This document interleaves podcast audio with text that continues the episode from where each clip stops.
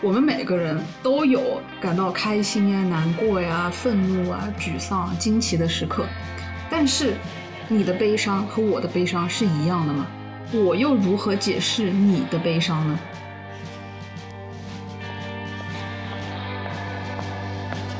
我我要喝口水。小吴老师，小课堂开讲了。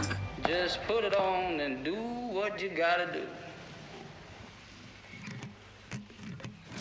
戴上自己，是在意里面悲喜。点燃烛火，烧断我自己敏感不行的神经。Hello，大家好，欢迎收听啊是猫咪呀。这是一档由两个爱猫咪更爱人类的理科生，哎，不对，现在是气理从文科生发起的，在故事里找猫咪的播客。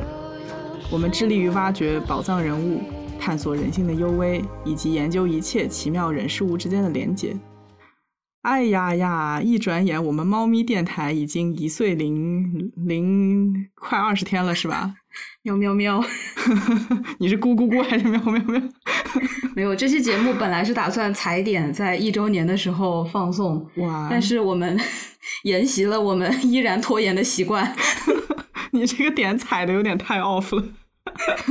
哦，你还记得一年多前我们在写节目简介的那个晚上吗？哦就那么几行字，来来回回写了两个多小时，然后还大吵一架。对，哎呀，在那之前我们都没有那么激烈的争吵过，真的但是实在是没有想到，我们开始做这个电台之后，吵架日渐激烈。对，每一期都是一部血泪史，同志们。嗯做的时候真的好痛苦啊！但是做完了之后又美滋滋，想接着来，然后就这么一轮又一轮，做了一整年，一年多了。也就是三百七十来个激烈的夜晚吧。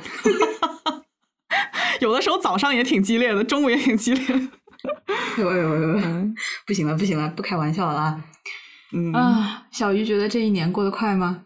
快倒是确实挺快的，但是满满当当的一整年。啊，前两天我们猫咪电台一周岁之际还喜提了一个首页，呃，我当时就是心里感觉还挺复杂的，嗯就怎么说呢？我觉得我们现在能走到这一步，应该还是蛮幸运的嘛。嗯嗯，对，因为我觉得肯定还有很多好的内容就没有被听到。嗯怎么说呢？我们之前也说，我们身上最幸运的点就是每一次努力了都有回报，这样。对，是在大叔那期说的，好像是。嗯，你说当时如果不是在了不起的女孩那一期，有一个好心的那个微博上面还有对挺多粉的一个人帮我们在超话里面宣传啊、那也不可能有一开始的这个群众基础，对，就更不可能做到目前的程度。其实我在这个问题上还是乐观挺多的。嗯就是做到现在，真正的唯一一次担心努力没有收获，就是做第一期的时候、嗯 o t i s 那期的时候。嗯，要说幸运的话，第二期节目就能迎接一个小高潮，确实是让我感到非常幸运了。小高潮，小高潮是什么东西？哦，小高峰，sorry，我说小高峰，小高峰啊。但是在那期做好了之后呢，其实我觉得我已经 kind of 看到这一天了，you know，就也也不是说自负呀，或者是自满或者什么的，单纯对自己、对你，然后对我们两个的组合有了一个比较客观的一个判断吧，我觉得啊，给自认客观，嗯 所以就是一直没怎么担心过会不会被人看到这个问题，就觉得是早晚的事情。唉，真好啊！就是很羡慕老于每次都能特别客观的看待事物。嗨，这不是各有分工吗？这个台少了我们两个谁的努力都不可能走到今天的。唉，对。那在一周年之际呢，我们也迎来了一期特别节目。嗯就是契机其实是上个月有个朋友问我，他问我我所理解的遥远的相似性是什么嗯啊？然后我当时被这个问题问的其实有点懵，就不知道怎么回答嗯啊。然后这个朋友他是通过我们电台我们认识的嘛，他也是从一个人物一种情绪开始，嗯呃，然后慢慢的探索啊、发问、深挖人物和那个角色背后的人，然后找到了我们。对，啊、我觉得这背后其实是有很多努力的吧。所以当他问我遥远的相似性是什么的时候，我那瞬间觉得那不仅仅是一个一种浪漫的短语，对，而是一个需要被细心拆解的问题。小吴有心了。所以这段时间我也一直在重新思考吧，就是一年前，大概就是这个时候我们提到的遥远的相似性，在第零期里提到的，呃，它究竟是个什么东西？嗯然后我就回望我们去年做节目以来啊，我们的心情，然后我们每一次对于那些影视人物的讨论，嗯然后我就发现它可能就是我们这档节目的主题，也是我们一直努力从故事中要找寻的东西。对对，其实早就有一些迹象表明，我们该整理一下这档节目的主题了。我记得大概一两个月前，或去年年底的时候吧，嗯你重新看我们节目简介，然后重听了一下第零期，总觉得还不够准确。嗯呃，而且呢，这一年来我们收获的两千来条评论里面，最常被提到的话语就是：“哎，你们这个影评或者你们的故事不一样啊，有点嗯上头，但是我也说不上来为啥。”还有一句某某某是我本人。可不是咋的 啊！就是我觉得这种话看多了，你就不禁让我们去想啊，到底是什么地方不一样啊？到底这是一档什么节目呢？对，自己都不知道了。嗯，我觉得说我们是影评吧，其实也不太准确。就我们是相当不专业的影评啊。我我甚至不觉得我们在做影评，明明当时自己说的，现在还说那个已经撤掉了，好吧？就今年，我觉得今年应该改一下了，那个那个节目简介。众所周知吧，这是一档一言难尽的不专业影评栏目。嗯，其实，在最开始的时候，我也给我学电影啊、学文学的朋友听看，他们其实很喜欢我的节目，但是他也会问我，就是说，他觉得你这样去分析，真的是创作者那么想的吗？哇，以前真的是会有这样的担心啊，一直到现在吧，每次做的时候还是会担心他是不是过于私人了呀。但是结果总是发现有挺多人有共鸣的啊，还是有挺多人喜欢的。是，就事实上，我还是想说，我们所呈现的，它不一定是主创团队最开始的想法。对对，虽然说我们也会很大程度的尊重创作者，呃，但是另一方面，我是一直觉得作品它一旦被呈现出来，就有它自己的生命了嗯啊、包括人物也是这个样子的。嗯就是我们在和这些鲜活的人物交流的时候，也倾注了很多的个人感情。对，其实更多的时候，我们分享的是我们在看剧啊、读书的时候发掘到的一部分我们都不了解的自己，嗯嗯嗯，或者是我们在周围的人啊，在角色身上观察到的属于某一个特定群体的那种微妙的情感。嗯，所以与其说是影评，我还是更喜欢称这个过程为创作嗯，啊。就是我们慢也不是没有理由的，同志们。对，的确是需要一些想象力和创造力在这个里面了。对对，而且，其实我们读剧情啊、人物的观点，大部分时候还是挺主观的。嗯嗯就是大家会说觉得自己和某某角色很像，呃，但是对于我们来说，其实角色就像我们身边最熟悉的陌生人啊、嗯，也许我们不知道那些人是什么，我们也不知道周围的那些人所经历的故事，他们看起来都很，嗯、都很普通，他们也不爱分享，对，很多时候是这个样子。嗯呃，但是作为观众呢，我们很幸运的一点就是，我们可以看到那些角色生活的全貌，所以我们能对他的经历有一个比较完整的认识之后，再给出自己的想法，分享到我们体会到的感触啊、感动啊。我觉得是带着一些对身边朋友的关怀吧，这是我们做节目解读人物时的心情。对对，说实话啊，在收到这么多人的认可之前啊，我对咱们的节目风格也还是有过质疑的。当你把一个角色，甚至说一个不那么起眼的一个配角啊，嗯一个荧幕背后的演员挖的那么深，它有意义吗？嗯嗯，就是很多人看剧，他不就图一乐嘛，对吧？不过就像你说的，我们可以在故事中看到一个人生活的全貌，嗯但是我们在生活中没有这样的机会看到另外一个人的全貌啊。嗯我觉得对这些角色的经历啊进行思考、进行体悟，再进行这种升华或者怎么样的，算是对现实世界里那些和角色很相似的人们的关怀和尊重嘛，对吧？嗯啊，然后越做久了，就越觉得可能分享的也不只是自己的理解，也有一些善意在里面。嗯，是我反正是因为这档节目在现实生活中交到了不少好朋友，还有朋友是一开始其实只是就是熟人，然后我给他们推荐，然后他们在慢慢听的时候，我们就加深了对彼此的了解。我真的是就是特别感谢能够啊、这个节目能提供这么一个契机吧，让我们去进行更深入的沟通。对，那就回到这期节目的主题啊，咱们这期节目的标题叫《我的孤独何以认出你的孤独》，灵感是来自陈静飞的歌《我的孤独认出你的孤独》。呃，然后里面有一句呢，他说：“嘿，你擦身而过的瞬间，我的孤独认出你的孤独。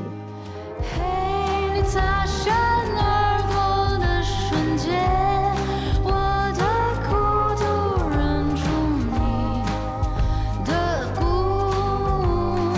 独。”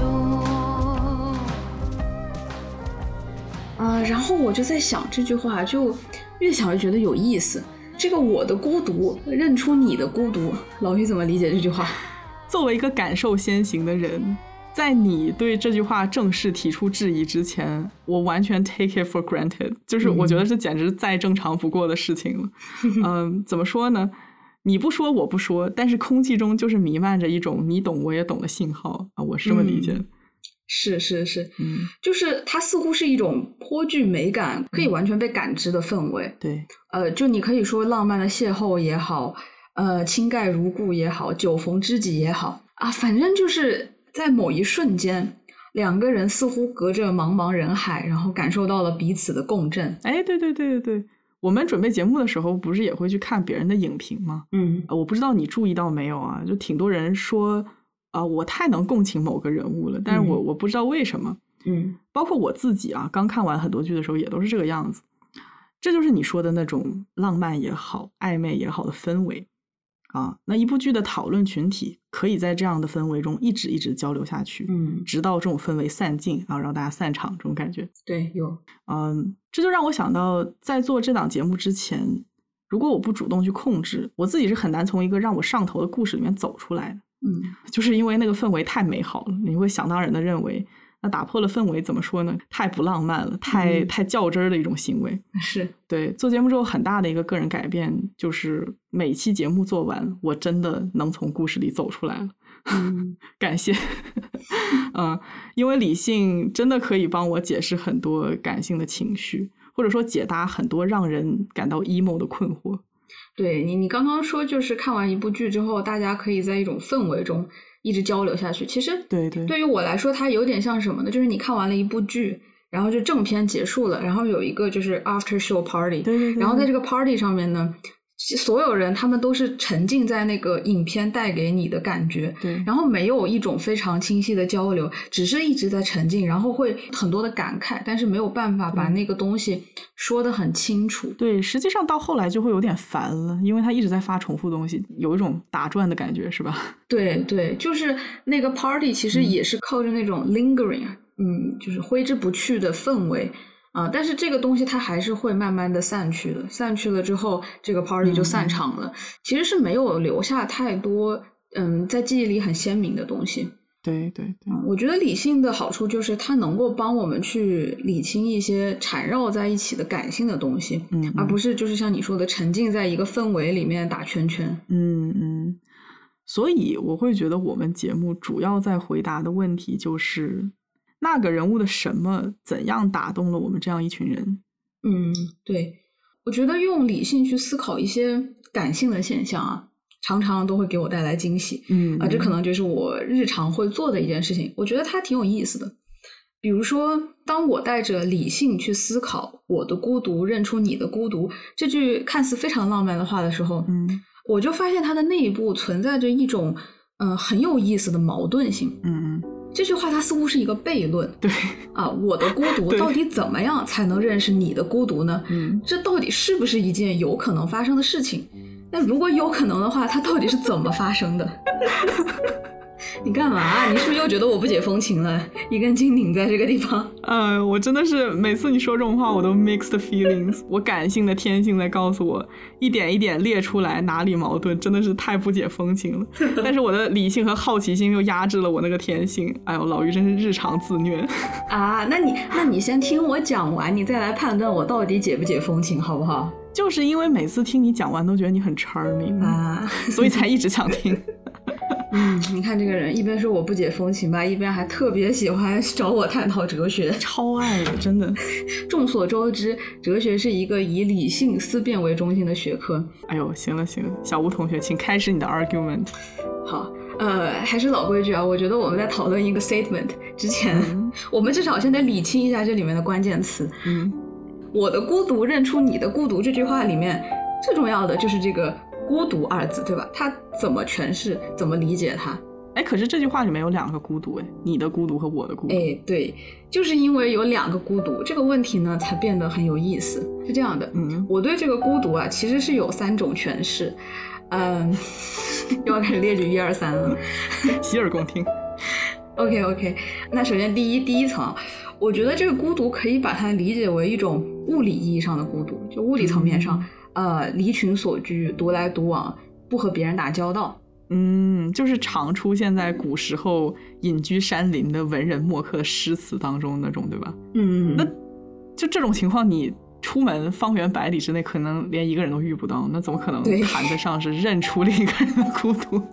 连人都没对，有。这个就是他的，对，这个就是他的矛盾性所在了。你看哈，我们两个孤零零离离群所居的人，就很难碰上面对吧？那嗯这种物理层面上的隔离和孤独，就导致了我们没有办法去认出另一个人。嗯嗯呃、但是有一种情况，比如说，嗯、s o m e h o w 这两个人他们就碰上面了。嗯，但即使是这个样子，他们也不见得会看得上对方对，啊、就有点像什么呢？有有点像两团惰性气体相互之间呢不反应，没有交集。对对对，所以说，真正孤独的人啊，他就是有点像是离群所居，把自己隔离在某一个啊、呃非常遥远的地方。嗯那他走不出自己的世界，也就没有机会去认识对方的孤独，对不对？对，但如果他真正的就是迈出的那一步，走出了孤独啊，找到了另一个人，认出对方，那至少是在相遇的那一瞬间，他们在物理意义上也就不是孤独的了。嗯呃，至于说见面之后到底是待在一起共同克服孤独呢，还是继续天各一方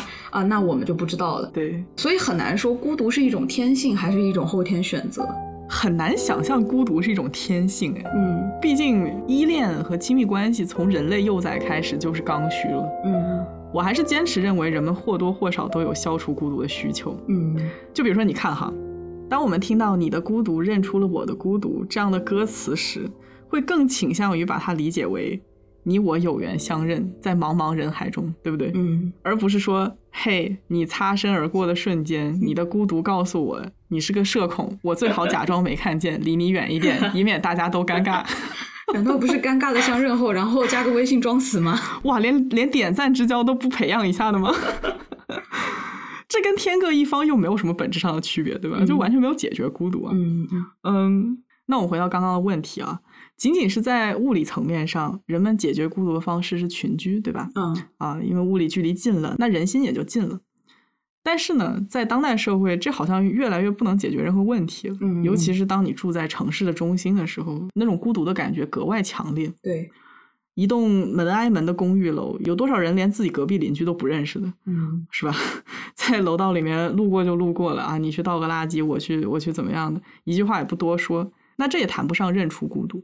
啊，这让我想起啊，我上个月它有一个罐头拧不开，然后我就是拧了老久也拧不开，我就那跑去敲隔壁的门，结果我真的我在那人家门口敲了三分钟，人家家里是有人的，你知道吗？他就是不给我开门。哦后来我就在想，应该是 COVID 吧。其实那个人他也是一个人住嘛，就是友善的去敲敲门，也是没有人，也是没有人搭理你的。对，我觉得有的时候，如果是我今天没有快递来，有人来敲我家门，我是绝对不会开的，嗯，是有点有点吓人。其实，对对，所以你刚刚说什么物理距离近了，人心也就近了，其实它只是一个就是字面上的意思，它并不是它并不是人的心真正变近了。但是总归来说，群居还是一个好办法吧。嗯呃，就是生儿育女啊，找个伴侣，大伙过日子，组成一个三口之家、啊。那这样一家人在一起互相作伴，也是克服孤独的好办法嘛。对对对，但是你刚刚提到的问题也确实存在吧？嗯虽然说物理距离近了会提供让人的心灵靠近的机会，但是这个是完全不保证的。所以说，你把孤独理解为一种物理状态，其实是非常不准确的。对对，嗯，它更多是一种情感上的状态，对吧？嗯呃，所以说这呢就说到了孤独的第二种诠释。嗯孤独作为一种情绪的感觉，我感到我很孤独啊，那这和物理上的孤独不一样啊。就即使在人群中，也会感到很孤独。对，我觉得，如果说我对第一种诠释还有一些切身的体会的话，啊、那老于应该很能理解第二种孤独的这种感觉。对对对，我初中的时候不是呃很喜欢听阿桑的那个，哎呦我的妈，叫什么我也忘了那个歌名。啊，就是什么孤孤单是一群人的狂欢，对吧？我一个人吃饭、旅行，到处走走停停，也一个人看书、写信，自己对话谈心。就是你初中的时候，某一天第一次发现，在一个朝夕相处的集体当中，你的孤独还是没有被缓解。嗯呃然后周围的人要是热闹起来，反而把你这种孤独衬得更明显，嗯，让你觉得自己跟别人实在是太不一样了。是是。但是我觉得这第二种就是我感到孤独，它也有一个问题在里面。这个问题是什么呢？就是孤独它作为一种感觉，其实是挺复杂的。嗯，每个人孤独的成因都不太一样嘛。对对，我记得蒋勋在《孤独六讲》里面，就他那个散文集里面嗯讲到了六种孤独：情欲孤独、暴力孤独、语言孤独、思维孤独、革命孤独和伦理孤独。呃，每一每一种孤独的成因都不一样，有的是来自人的本性，有的是来自我们在情感生活上的需求，有的是来自于社会压迫，有的是来自社会范式、纲常伦理、社会价值，有的是来自个人思想上的差异啊，所以是挺不一样的吧。对，他在那个书的自序里面就有概括写道：“我拥抱着一个挚爱的身体时，我知道自己是彻底孤独的。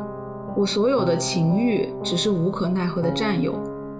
我试图用各种语言与人沟通，但我也知道语言的终极只是更大的孤独。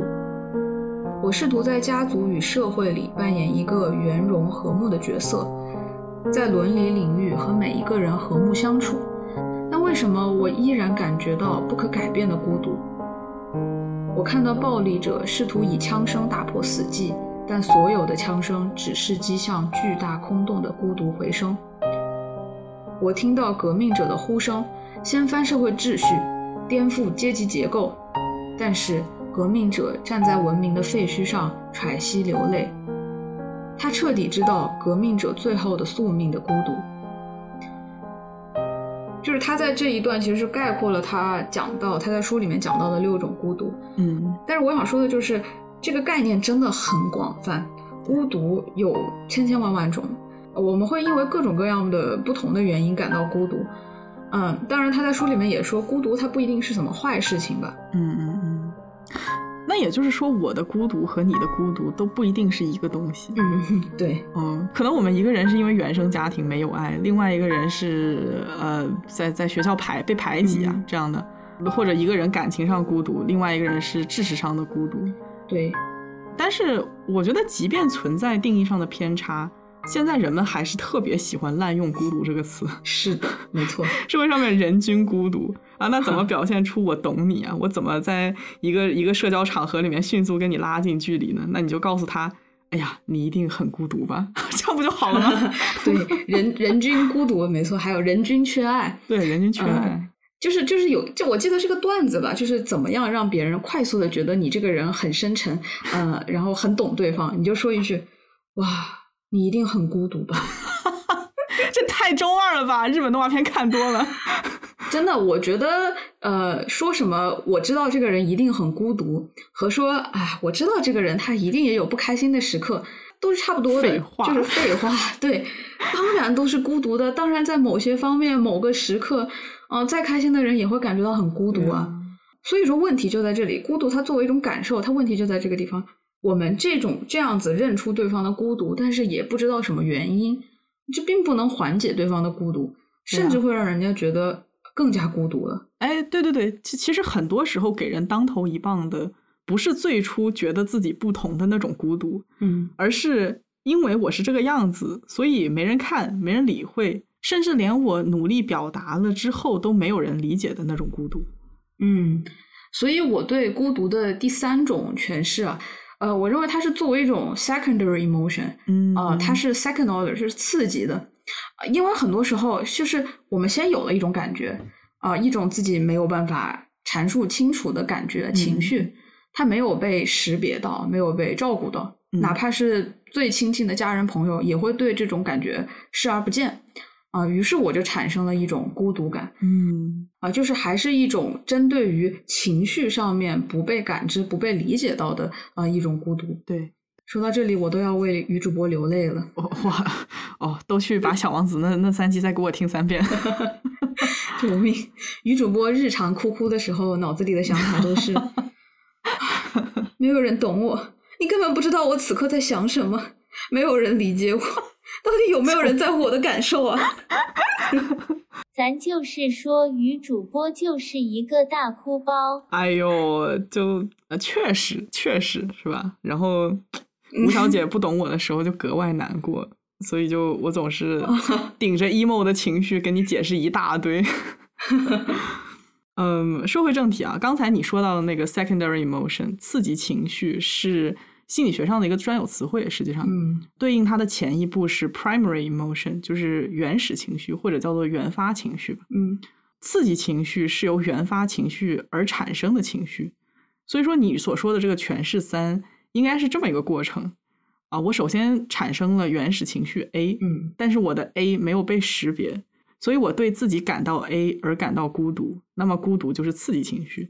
所以说这一期讨论的主要就是围绕着这第三种诠释下的孤独啊。啊，它没有蒋勋说到的那种六种不同的孤独啊那么广泛，它就是一种由个人感受而引起的孤独。对，嗯，比如说你刚刚说我有情绪 A，但是情绪 A 没有被识别，嗯然后我对有情绪 A 而感到孤独。其实你就是可以把 A 套用到任何的情绪里面嘛。我感到悲伤，但是我的悲伤没有被人发现，没有被识别，所以我因为我的那种悲伤而感到孤独。嗯嗯嗯它和第二种不一样，第二种就是我有一种孤独的感觉，但是我不知道这种感觉是从何而来。嗯在这个情况下呢，我们想说的就是，我因为此刻的一种感觉，一种特定的感觉不被理解而感到的孤独。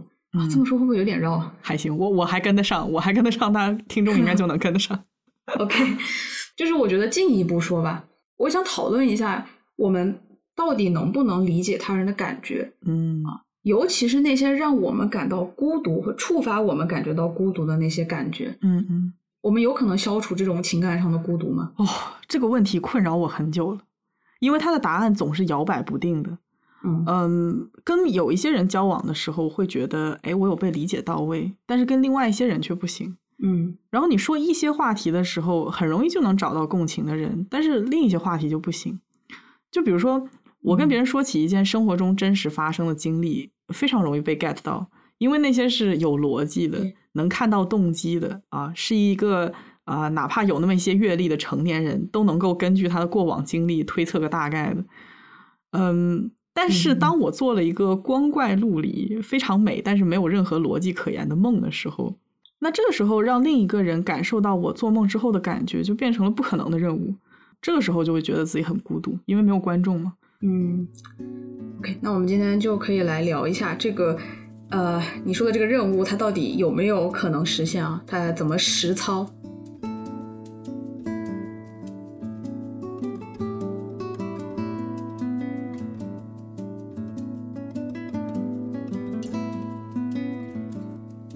关于一个人能不能理解另一个人的感受，呃，这个问题在哲学上其实已经有过很长时间的讨论了。心灵哲学上有一个很重要的概念，叫做 qualia，感知或者说感受特质，它是一类 mental state 心理状态很重要的特征。嗯那不同的哲学家对它的定义有点不一样。我在这里就引用哲学家啊 Frank Jackson 说的，它指的是特定的身体感觉，也包括感知经验，不包括纯粹的物理上的信息。啊，到底在说什么呢？好像还是有点抽象。一脸懵。什么是什么是特定的身体感觉呢？比如说，我感觉到疼痛，我看到玫瑰的颜色，我闻到花香，我听到动人的乐曲，啊，那这些体验都会给人一种 you know 特定的感觉嗯啊嗯，它和我知道美国的总统啊、是现在是谁来着？拜登，救命！救命他和我知道现在美国的总统是 Biden，他是不一样的，那是一种 belief，那是一种 knowledge，对吧？嗯他这种特定的感觉啊、是很不一样的，是很特别的啊，是这个经历本身独有的、很特殊的质感。那感知呢，它具有一种私密性，嗯它是我感受的特质，也就是说，只有我知道那种感觉是什么样的。我看见了玫瑰的红色，嗯啊，但即使是两个人，我们两个看到同一朵玫瑰，那我们看到的，我们感受到的是同样的一种红吗？啊，那不见得。还有，我们去品尝同一份冰淇淋，你一口我一口，可是食物给我们的感觉是相同的吗？你感受到的冰淇淋的甜味儿和我感受到的甜味儿究竟是不是一样的？啊，这个很难说，而且我们没办法确认。对，你可以一直在说啊，我这个冰淇淋给我的感觉是什么什么样的，我也可以一直说，但是我们无法确认我们的感觉是一样的嗯嗯啊，所以感知还有不可言说性。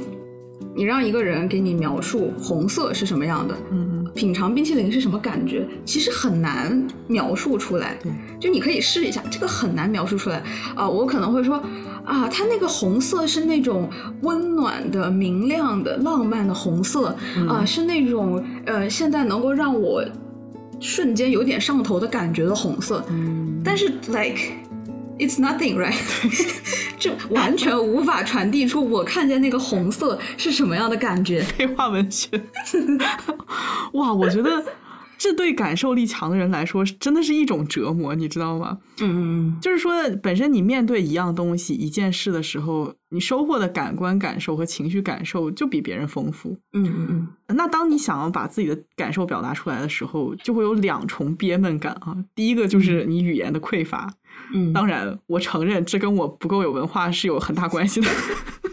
多读点书，小鱼。好的，好的。嗯，第二呢，就是你怎么描述都不够全面。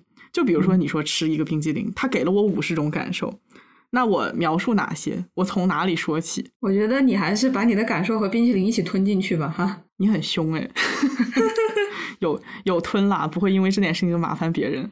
嗯，质感它虽然很难言说，但是它有一点好，就是在我们经历它的那一瞬间，我们就能够立刻获得有关这个质感的全部信息。哦、e x a c t l y 就就就是，你可以给我描述再多遍，我可以去看书，我可以去怎么怎么样，我去看所有关于红色的描述，所有关于冰淇淋味道的描述啊，说的天花乱坠。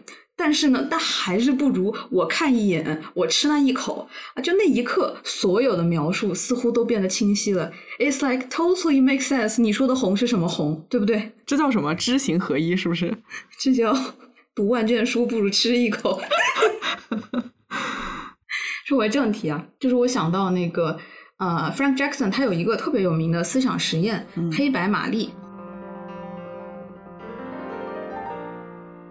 说的就是啊，呃，假设有一个叫做 Mary 的神经科学家啊，当然他并不存在啊，这只是一个思想实验。嗯啊，那我们想象呢，Mary 她从小到大都生活在一个黑白的屋子里，然后呢，Mary 很聪明，也很勤奋，啊，actually 她非常爱学习，就是废寝忘食的那种，每天都在学习。她通过书本呢和黑白的显示屏，掌握了这个世界上所有的物理学、神经学、认知科学的知识，就真的很博学。嗯他知道一切光学的知识，知道每一种颜色的光谱，知道人的视觉神经系统是如何处理颜色的。嗯我说了这么一大堆，大家可能觉得很 confused，、嗯就是他为什么要知道这么多？OK，那这个剧情的转机就来了。有一天，他那个黑白屋子的房门打开了，嗯然后 Mary 呢，她决定出去看一下。她推开门的那一刻，看到外面放着一个红色的西红柿，红色的西红柿啊！在那一瞬间，Mary 感觉到了前所未有的震撼，她体会到了真正的红色，嗯然后她发出一声惊呼。我觉得我已经我的表演能力已经不足以表达出那种震撼了，还是让老于来一下。他发出了一声惊呼，哇哦，那是红色。救命！这个玛丽听起来真的不是很聪明的样子。你在说什么？玛丽是这个世界上最聪明的人。你看题目，你这句话说完之后，我觉得玛丽和小吴都看起来不是很聪明的样子。不是，你看啊，如果他是全世界最聪明的人，那他一定知道，我只要用一个小刀划破我的手臂，就会有红色的血液流出来。救命！然后他不用走出房门，就可以说：“哇哦，那是红色啊！”那这个故事如果给我写的话，那这就是玛丽人生中说的最后一句话：疯狂的科学家最后倒在自己红色的血泊之中。The end of the story。Oh my god！你完全在破坏这个思想实验，救命！呃，请听众朋友们不要被这个人误解哈。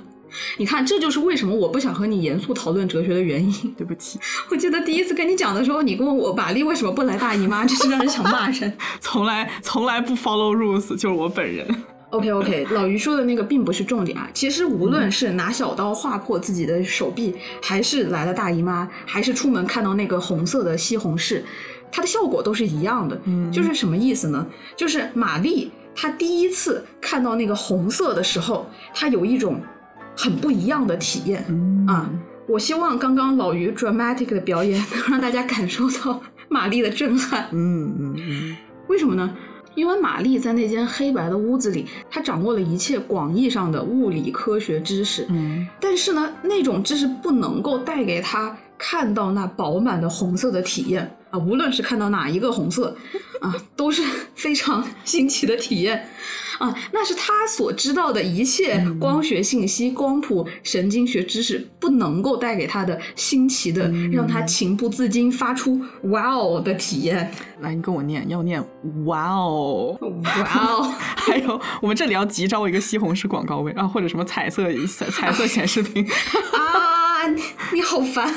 我现在要把你赶出直播间哦，录录音间。哎呀，别别别，我开玩笑了。回回到正题，也就是说，玛丽在她哇哦的时刻获得了某种新的东西，对不对？对对，如果我们认为玛丽在看到西红柿的那一瞬间得到了一个新的知识，嗯如果我们认同这一点的话，啊，那就证明这样子的体验它并不能够被玛丽之前所知道的广义的物理科学知识所涵盖嗯啊，也就是说，并不是所有的知识都是科学知识。啊，make sense。啊，说说了这么多，其实是，呃，要扯回来哈，就是在心灵哲学这个领域呢，有一派哲学家就认为，质感 qualia 就是 wow 的那种体验啊，那个是没有办法被科学客观的解释的嗯啊，因为一旦有一个客观的物理的解释呃表达，那所有人我们都可以通过学习这种知识啊，就像我们在课堂上面学习数理化一样，嗯嗯啊，学习这种知识，然后来理解呃别人的感受特质了。但是呢，恰恰就是有这种 wow qualia，它是没有办法被科学知识所 capture 的啊、所以说啊、它还是一个非常非常私人的东西，而科学知识是公共的。对，那那回到一个感觉的例子，比如说我们感到疼的时候，身体的神经介质是怎么传递的，大脑有哪些区域被激活了，这些我们都可以知道。嗯我们可以解释是什么引起了疼，我们可以观察人们疼痛的时候的行为和表情，嗯但是这些都不足以解释疼的感觉。嗯啊嗯嗯同样的呢，我们也可以知道冰淇淋的成分、糖的化学公式、人们吸收糖的生理过程，然后大脑对糖摄入的反应。啊、我们知道了这所有的关于甜味儿的东西，但是依然也不知道尝那一口冰淇淋的甜味儿是什么感觉。嗯嗯嗯所以说，科学家能够告诉我们大脑是如何工作的，是如何处理各种感觉的，但是就是没有办法告诉我们那个感觉本身是什么样的。哇，我有一个特别切题的一个经历，我一定要讲一下。我劝你善良，不要不要不要 不要说一些什么 Mary 不能割割腕的那种。真的不是，真的不是，这是关于我在医院急诊科被问到的一个非常隐呃引于深思的一个问题。呃，事情是这个样子的，我人活到现在，体验过最疼的疼就是崴脚和骨折，因为我没有再受过更大的伤了。就有这么一次，我在一个二百人大课上，一个脚滑，差点从楼梯上滚下去。就有这么笨，虽然我悬崖勒马，但是我最后还是把脚给崴了，然后把肚子磕破。肚子磕破了。对，就破了一点点，流血了，哦哎呀，然后就是我的脚，它还伴随一点点骨裂嘛，啊，然后我朋友就扶着我连滚带爬的去了医院，护士用那个轮椅给我推进诊室之后，医生不就会问我一些就是基础的问题嘛，嗯嗯，其中有一个问题就是，on a scale of zero to ten, rate your pain，就是说你从零到十给你的疼痛打个分，哇哦，世界难题。对吧？然后我就我就陷入了一阵啊、让医生和我的朋友都感到非常迷惑的沉思。我就问他，我就问他说十是什么样的 pain？他跟我说呃十是什么样的疼痛？他跟我说是分娩痛。哇哦，啊、好，然后我就开始想，呃我没有嗯生过孩子，我不知道你说的疼是什么疼。让我评分我现在的疼，我会说那它就是十。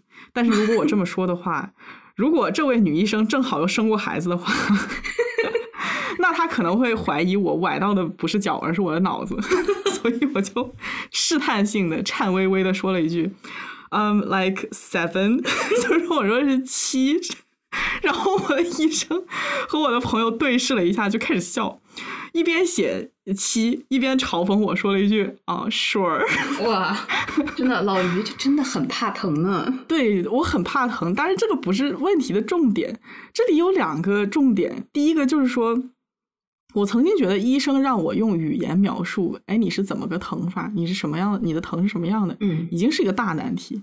但是他现在还要我把它量化，就有那么一瞬间，我觉得天哪，我和产妇的疼痛都没有被尊重，那产妇肯定是比我更委屈。妈，第二，我就是在想，为什么他就默认我知道分娩痛是有多痛？嗯那哪怕生过孩子的女性，分娩的感受都各有不同，我不可能想象到他说的分娩痛是什么痛啊，所以就真的很纠结。当时，是的，这个才叫不解风情呢。你老说我不解风情，我觉得这个就是科学最让人觉得就是恼火的一点。对啊首先我们都没有办法客观的描述疼痛，更何况给他打个分呢？对呀、啊，对吧？呀、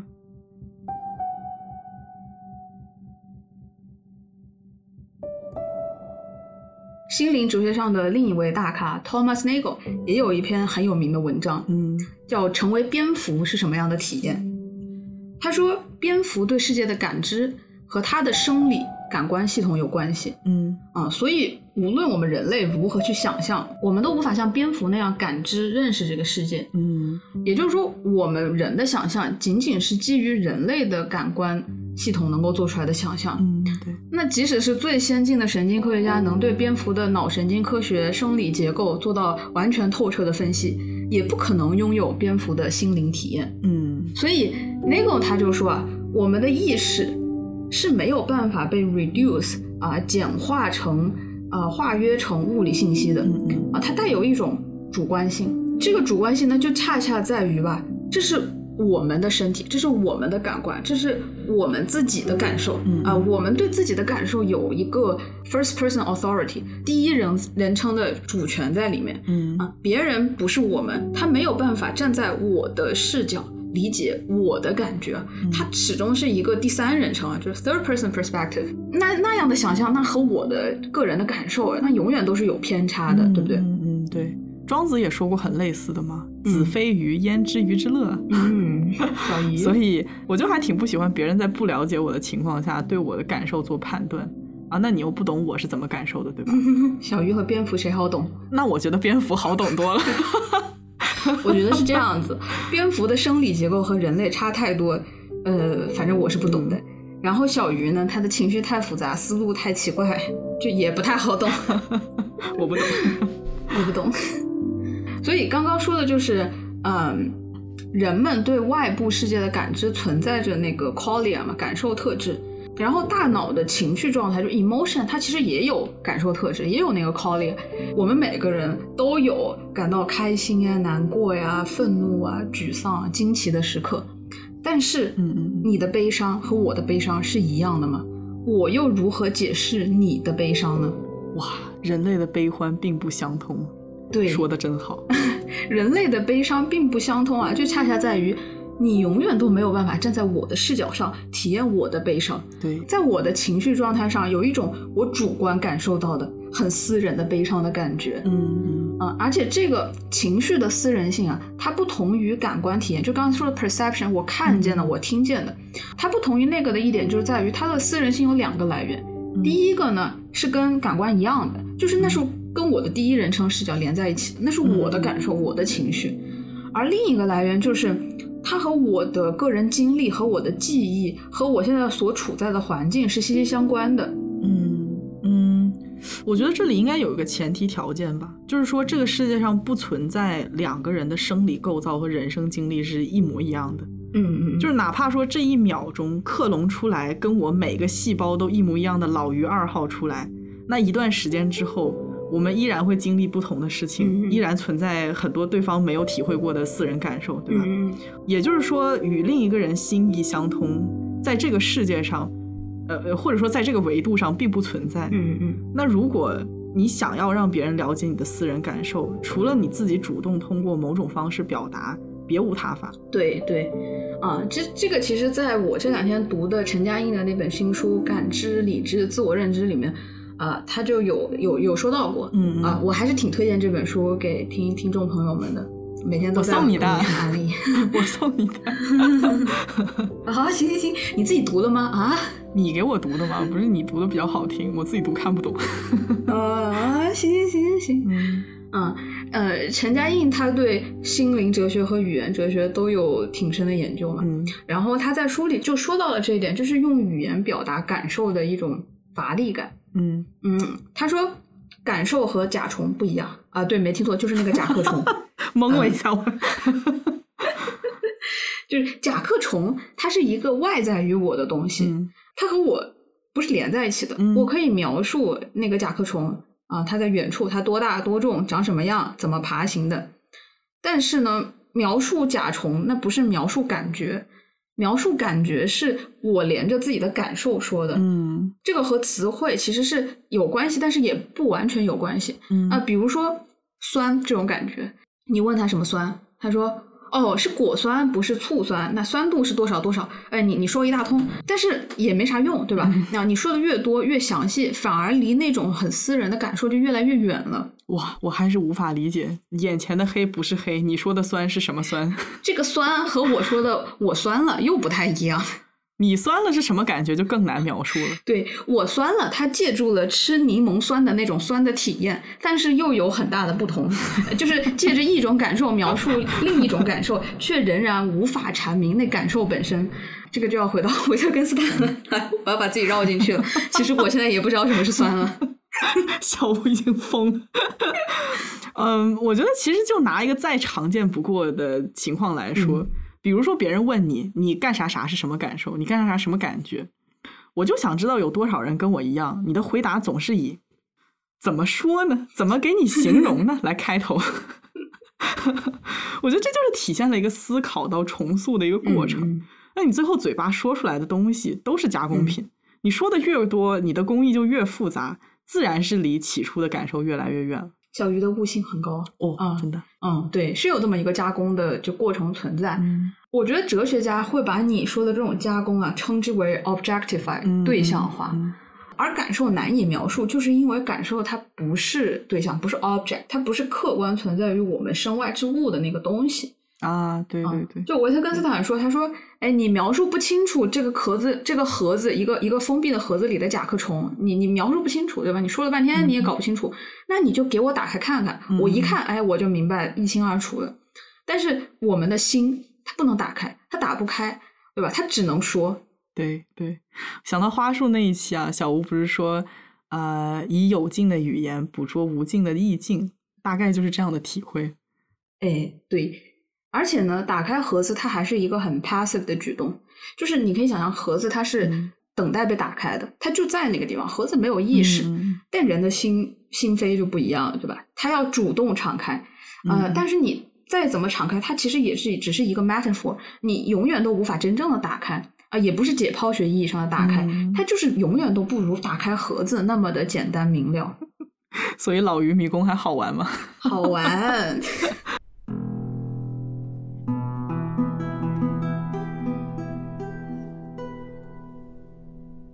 言说感受和言说甲虫是两个大不相同的语言游戏。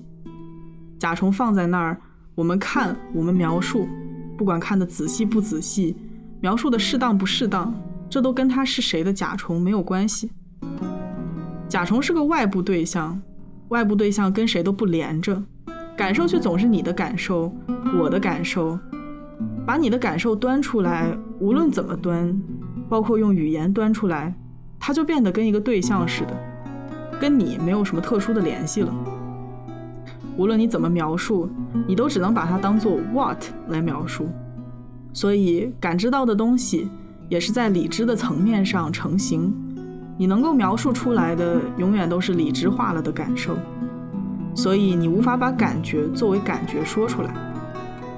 就好像感觉是扎根在你的心里的，一旦说出来，就把感觉拔出来了，怎么都没说出那种切身性。你要是一心想说出感觉本身，说出那个 deadness，你可能会非常沮丧。不管说了多少，总还是别有一番滋味在心头。我们说到感觉的丰富性和切身性，要只是说这两样，我会说成问题的不是丰富性，而是切身性。世界也无穷丰富，但只有要言说心里的感觉的时候，才有一种言有尽而意无穷的感觉。言说世界的时候就没有。维特根斯坦说：“感受不像甲虫”，说的非常对，也非常重要。但这里有两件事：一件事是感受不是对象；另一件事是，你要是去描述感受，你只能像描述对象那样去描述。正因为这里有一个矛盾，结果无论你怎么描述，你描述的多细，我似乎还是不能捕捉你的感受。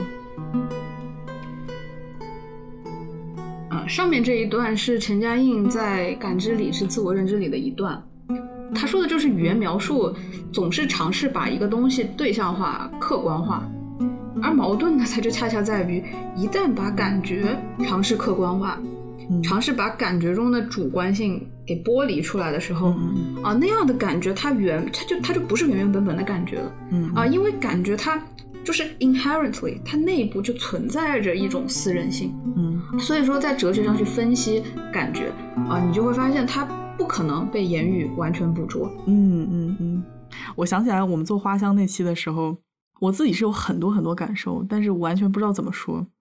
当时小吴非常困惑的问了我一个很有意思的问题，他说：“为什么感觉你有一池水，却只能挤出来几滴？”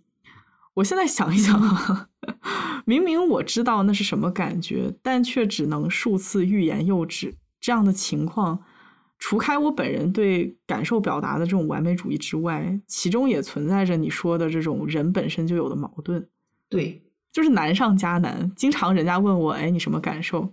想一想，兜了一大圈，还是说一句，哎呀，算了，没事，问题不大。就偏偏碰上我这种喜欢刨根问底的人，我觉得我就是你的 plumber 水管工，每天在你那个水池底下掏掏啊，搞搞疏通工作。哎呀，这不是时常对你表示感谢吗？真的谢谢您。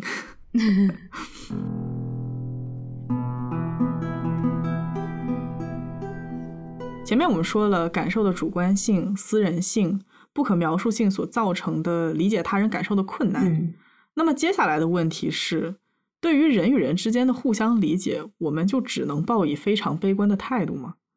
老于觉得呢？哎，哲学家嘛，你也知道，他那个概念绕来绕去的，挺玄乎的。就老于从一个正常人的角度怎么看这个问题？你说这话问的，我是个正常人吗？好像也不是啊。呃，那老于，你从火星人的角度来谈一谈你的看法。鱼星人，鱼星人。嗯，就是听完你说这些之后，现在我算是站在乐观与悲观的一个中间地带吧。嗯我还是觉得人与人无法达到完完全全的互相理解，嗯但是你理解个八九不离十还是可以做到的。嗯嗯啊，如果说表达者的意愿强烈，然后听者又愿意下功夫去听的话，嗯应该是还是可以的。嗯。其实就在正常生活中啊，我们当然可以理解对方的感觉，嗯呃，这个中间当然还是需要一些努力的。其实就是，哎，哲学家的话嘛，就挺唬人的，听听就好了，不用当真。不过我觉得他们的 很多观点还是可以借鉴的。嗯嗯呃，比如前面我们说感受它很难表达，但一旦经历了就能明白。嗯所以说，呃，你说摔断了腿，你疼，我也摔跤过，对吧？我也摔破皮流血了，可能不至于你那样骨裂，但我也哇哇大哭，我好疼。嗯，所以你说疼，我是知道疼是什么感觉的。我甚至说我更细致的，我知道，呃，我知道脚崴了是什么感觉，所以说我还是能够去理解的。但是如果说我从小到大一点伤都没受过啊，是个 bubble girl，那完了，你说疼，我一点都不理解。你说这种应该是那种无痛症患者是吧？这种跟 正常人在生理构造上面是不一样的。嗯生理构造上的不同，确实会让某些群体无法亲身经历某一些特定的感受。嗯，就比如说男性，他就永远不可能体验分娩痛，对吧？是的，嗯嗯，我之前是有看到过，呃，人们为了让男性理解分娩有多痛，他们会用男性能够懂的方式去做解释。嗯啊，就比如说你告诉他们说，啊、这是比你们的某些部位被打了一拳还要再疼多少多少倍的疼痛感。你你你说的是蛋蛋吗？是的呢，是这个意思。呃，这不是重点啊。虽然这样说，痛觉的强度可能是传达了个八九不离十的，但是毕竟这种感受还是男性是单点剧痛嘛。分娩就是你从头到脚没有一个地方是舒服的，并且伴以身体中断剧烈的阵痛。你看我在说这句话的时候，我都不能打保票说我说的这种痛是人家产妇的痛。嗯所以就是如果有产妇的话，千万不要冒犯你们。嗯嗯，我我我是知道有一些医疗机构发明了那种呃妊娠分娩模拟器，嗯呃，我也听说有很多很有心的男士选择用这样的方式去陪自己的妻子生产嘛，这样的话就感觉哎，好像我们同步了一样。这样的方式就是相对来说好一些的互相理解。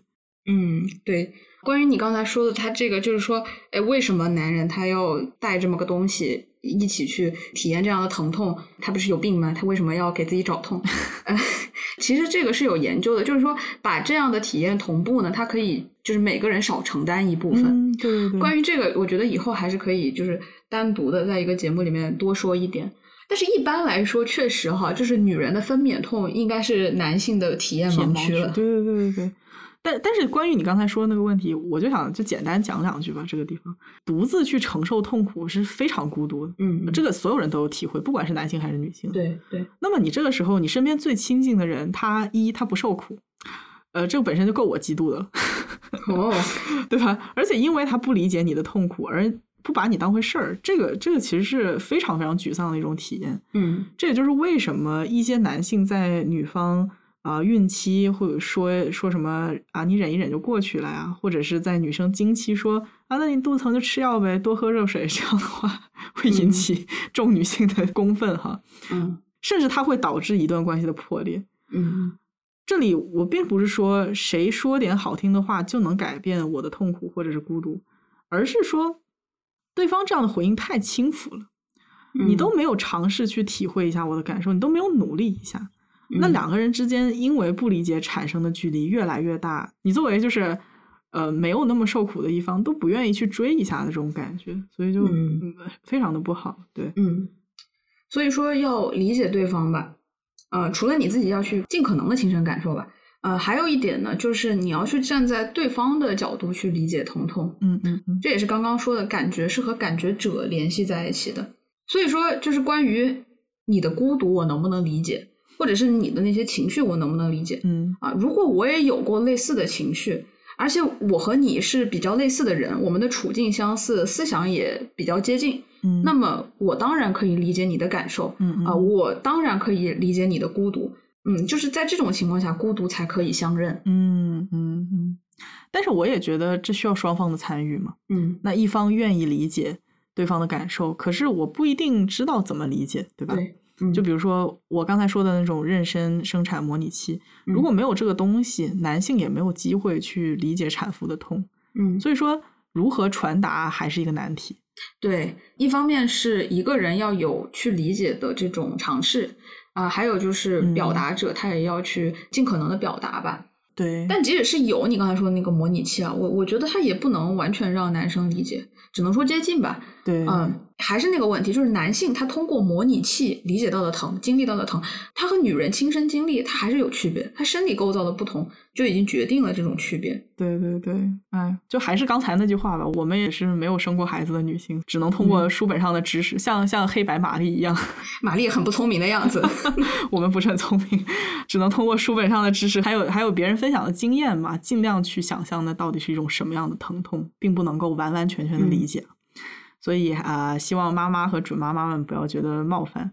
哦，对，还有在这里祝你们妇女节快乐。嗯祝听节目的女性们节日快乐。哦，对，刚刚说还有就是，我觉得那我们也没有模拟器这种东西吧，很多时候都是没有这样的东西。对对对，呃，所以说就是你要去传递，你还是要靠你的嘴巴。陈嘉映他在书里面就区分了描述感觉和表达感受。描述感受是我们刚刚说的，把一种感受客观的呈现出来。嗯，嗯，它涉及到一个客观化和对象化嘛。但嗯是这种对象化它只能进行到某一个程度，就没有办法接着下去了。嗯嗯嗯那我们接下来就会问啊，我们一直在说这有什么意义呢？我说我好悲伤，好孤独，呃，这这我现在哎呀难过的要死掉了，对方一点都不能理解，对吧？嗯那那那我说这些有什么意义呢？我觉得是吧？你也不能不说，因为你憋在心里吧，它更不顶用。对，这样的诉说，你虽然说它好像是有一些无效性在里面的，但我觉得它还是有意义的。它充当的，像陈嘉映说的，是一种 notice 的作用。嗯，它这种表达是一道桥梁，把你的感受和我的连在一起。对，也就是我说出来我孤独了，然后你去想，哦，我有没有这样的孤独呢？我能不能理解呢？我能不能去尝试啊、呃把我们俩的感觉给连接在一起呢？呃，所以说他的这种言辞是一种辅助手段，只能引导对方来理解我的感受。嗯嗯嗯，但是其实表达也是有高下之分了。你看啊，就像小鱼这种，呃，你问他什么吧，就是，啊，怎么说呢？没事，有点 emo，这个 doesn't work。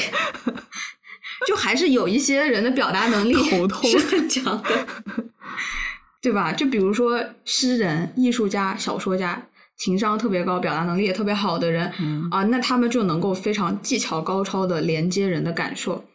嗯，就就我有时候看小说的时候，我会觉得啊，他真的是很会写吧，对吧？他能够让没有体会到悲伤、孤独的人体会到那种感觉，那其实是一种很强的本领。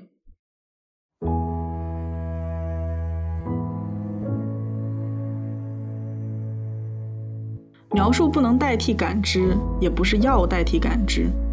描述唤起感知，细描也不是，细描仍然是唤起感知。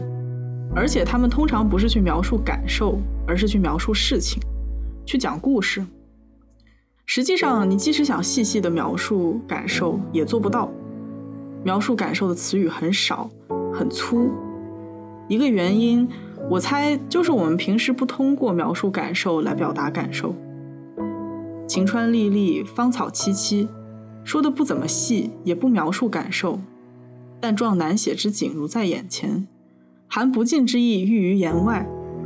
崔颢看到的肯定比这多，一点一点都描述出来，就没有他那首千古绝唱了。你不会往无穷细化的方向发展你的描述，你需要的是更加适宜的描述，在最有意义的所在来描述。我觉得我们节目里说的相似性，一方面是发掘文艺作品里面的相似性，然后另一方面，我们自己也在努力充当那个桥梁的角色。嗯，对，我觉得好的桥梁啊，好的表达者，就像刚刚陈嘉映那一段说的，他不是把一个情感客观的描绘出来，不是细描。嗯，你你把细节说的那么清楚，它不一定有用。对。啊，它还是有时候是靠着那种感受，靠着主观的。就是故事啊、游戏呀、艺术创作最核心的体验之一，不就是代入感吗？对吧？嗯也就是说，你尽可能把观者替换成作品中的角色。嗯，就是我们作为观众，我们作为游戏的玩家呀，或者艺术创作的欣赏者，我们评价一个作品好，它有灵魂，它令人感动，就是我们去花时间充分体验了作者创造出的那个世界。嗯啊，然后在这个体验的过程当中，我们形成了属于自己的感受。嗯我觉得所谓适宜的表达，以及就是我们两个想要做到的那种用适宜的方式，把表达者和观众拉得更近，可能就是那些能够有效引导人们主动形成自己的感受的辅助性的语言、画面或者声音或者任何的媒体形式。对嗯嗯嗯。